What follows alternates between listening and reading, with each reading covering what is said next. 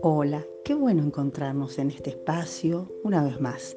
Tal vez ya somos viejas conocidas, por decirlo de alguna manera, o quizá es tu primera vez y creas que es tu curiosidad o porque algo llamó tu atención. Como sea, quiero que recibas mi abrazo a través de estas palabras que intento que sean algo más que eso, que te sientas valorada, tenida en cuenta y que creas que no es casualidad que estemos conectadas. Estoy segura de que es obra de Dios, que te anhela, que te busca, que tiene buenos planes para tu vida porque te ama. Qué maravilloso es el amor, ¿verdad? Es la esencia de la vida. Y cuánto anhelamos ser amadas. Nacemos hambrientos, ávidos de amor. Amor que se percibe al principio como alimento, caricias, abrigo, y que luego se va enriqueciendo con palabras, con gestos y con más hechos. De la mano del amor vienen el reconocimiento, la valoración que hace que construyamos una autoimagen y autoestima positiva o sana, así como el destrato, la crítica despiadada, el reproche y la falta de respeto o consideración propios de la negación del amor acarrea daños a veces irreversibles, generando problemas de autoestima y valoración personal. ¿Viste a tu alrededor personas tristes, amargadas, quejumbrosas, con el corazón lleno de resentimiento? Todo es producto de una falla en el vínculo del amor. La crianza, el entorno social, las circunstancias, todo esto hace a la percepción del amor, la construcción de la imagen y sentido de valor que cada uno tiene acerca de sí mismo. Mucho de todo esto no se tenía en cuenta hace años y tal vez por eso muchos crecieron percibiéndose poco amados o rechazados con la autoestima dañada, con escaso sentido de utilidad y valor, tal vez por ignorancia. Y por esa razón, y como reacción a esa mirada errada en nuestra cultura, crece la tendencia a la autoafirmación. Frases como yo lo valgo, priorizate, el amor propio te cambia la vida, vinimos a ser felices, me merezco lo mejor, vos podés, yo lo valgo, son cada vez más proclamadas y celebradas y responden a esa natural necesidad de sentirnos y sabernos amados. Lo que no está tan claro y visible a todos es el efecto que esas autoafirmaciones, con un sustento tan débil que no pasa de un mero deseo, un anhelo que no tiene fundamento, tiene sobre las personas. Porque lejos de satisfacer esa necesidad de sentirnos amados y valiosos, esas afirmaciones promueven la exaltación del yo que produce egos cada vez más inflados y personalidades cada vez más egocéntricas, individualistas, pero a la vez mezquinas y débiles. La repetición de frases positivas, de valoración y aliento pueden a lo sumo levantarnos el ánimo, mientras la sensación de vacío no deja de pedir satisfacción y autocomplacencia, porque al carecer de sustento son como un pozo hondo pero sin fondo. Quizá vos seas una de esas personas apegadas a estas frases, o tal vez las escuches a menudo en boca de amigas, o las leas en las redes.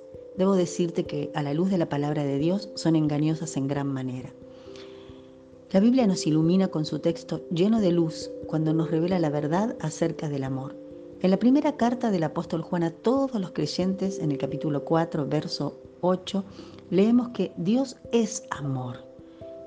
Y notemos esto, no se dice que tiene amor, que irradia amor, sino que Él es amor. El amor es la esencia de Dios y es el amor que motivó a Dios a crear el mundo y las criaturas. Y más adelante en el verso 19 añade más luz la palabra de Dios cuando dice, en cuanto a nosotros, amamos porque Él nos amó primero. Creados a su semejanza, nacemos con capacidad de amar porque Dios nos amó primero a vos, a mí, a cada una de nosotras, y por eso nos creó, nos dio la vida. No somos producto de la voluntad de nuestros padres solamente, aunque ellos hayan consentido y participado, claro. No somos producto de la casualidad. Ninguna de nosotras pudo haber nacido sin que Dios lo quisiera, sin que Él lo decidiera. ¿No es esto maravilloso? Tómate un momento para dar gracias a Dios por haberte amado y creado y darte aliento de vida hasta hoy. Él, que es el amor, nos creó para que vivamos en una relación de amor y comunión con Él. Pero sabemos que este anhelo y propósito de Dios se vio dañado por la propia elección de sus amadas criaturas, creadas libres, que creyeron la mentira de que se puede sin Dios, que valemos por nosotros mismos y que tenemos derecho a vivir a nuestro antojo. Y por eso, sin Dios, El amor humano es imperfecto, es fallido, y el amor bendito y vital que nos tenemos a nosotros mismos se transforma en amor propio, egoísta, mezquino, desconsiderado con el otro. Nuestro amor a otros también está contaminado. Es a menudo frágil, supeditado al interés y la satisfacción de necesidades personales. Nada de esto es difícil de observar en el mundo a nuestro alrededor. Hasta el amor entre el hombre y la mujer se ha cosificado y degradado a la satisfacción de deseos sexuales, de modo que se llama ser el amor a un encuentro que muchas veces se declara ajeno al verdadero amor. En la ecuación del Creador, el amor a Dios es primero, y de allí mana el sano amor a nosotros mismos que fluye hacia el otro. Por eso el primer mandamiento, amarás a tu Dios con todo tu corazón y a tu prójimo como a ti mismo. Del amor a nosotros mismos fluye el amor al prójimo y a todo lo creado. La cultura del mundo en que vivimos, sin embargo, resiste a Dios. Hombres y mujeres eligen vivir vidas a su manera. Y esta elección de vida aleja nuestro corazón de Dios y modifica de continuo sus leyes y patrones en nuestro corazón, engañando y desviando los corazones y mentes de la verdad. Volviendo a nuestro título, notemos cómo estas frases tan bonitas que intentan hablar o enseñar acerca del amor contradicen lo que Dios afirma en su palabra. La Biblia afirma que todos nacemos pecadores, que no hay bueno ni uno solo y que somos responsables de nuestros actos y decisiones. La cultura dice que somos buenos y que algunos se hacen malos por culpa de la sociedad. Esta es una vil mentira que no hace más que condenarnos. Dios dice que nos merecíamos la muerte a causa de nuestra naturaleza pecadora. La cultura quiere que creamos que somos buenos y nos merecemos lo mejor. Otra mentira de la cultura es que vinimos al mundo para ser felices. Pero Dios dice que nos creó para buenas obras, que Él preparó, para cumplir un propósito que Él diseñó. Dice también que hay dolor en el crecimiento y el aprendizaje y que es necesaria la disciplina amorosa para permanecer en el camino de Dios. No hay lugar para el egocentrismo, sino para darnos a los demás y servirlos. No es para ser felices, sino para hacer a otros felices. Cuando se repiten frases como yo puedo, yo valgo, que no se fundamentan en lo que Dios dice acerca de nuestro valor y de lo que podemos, nos estamos engañando. No es lo que otros digan, ni lo que yo misma diga acerca de lo que valgo y de lo que puedo. Dios dice que todo lo puedo en Cristo y que valgo tanto para Él como que estuvo dispuesto a enviar a su Hijo al mundo a morir en mi lugar pagando el precio de mi maldad. Por eso amamos y adoramos a Jesús. Jesús murió sin merecerlo con tal de que alcanzáramos salvación y vida eterna en Él.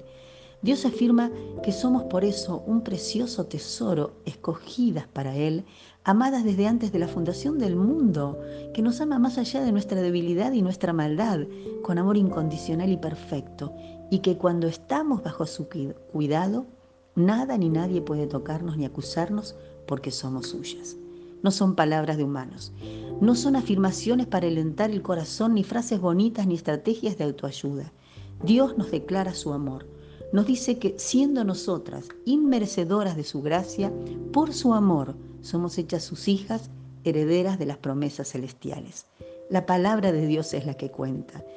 Dios nos mira con ojos misericordiosos y nos dice que somos amadas por Él, valiosas y nos ofrece perdón y restauración para darnos una vida plena y llena de propósito. Es su obra en nosotras. Él es nuestra esperanza de gloria. Solo Dios responde y sacia nuestra avidez por saber acerca del amor a nosotros mismos y nuestra necesidad de sentirnos amados, reconocidos, útiles y valiosos. Deseo que esta reflexión te ayude, me ayude a profundizar nuestro conocimiento de Dios y que avive el agradecimiento en nuestro corazón por su gran amor con que nos amó. Que elijamos invertir tiempo en su presencia para ser llenas de su palabra y así limpias de todo pensamiento humanista y errado acerca de lo que somos y podemos. Ruego a nuestro Dios y Padre que nos guíe y nos ayude para que elijamos abrir el corazón a creer que solo en Jesús podemos ser esa mujer dichosa, completa, sabia y valiosa que todas anhelamos y que lo proclamemos a los cuatro vientos. Solo en Jesús hay salvación, solo en Él nos sentimos plenas, completas y dichosas. Que tengas bendecida semana.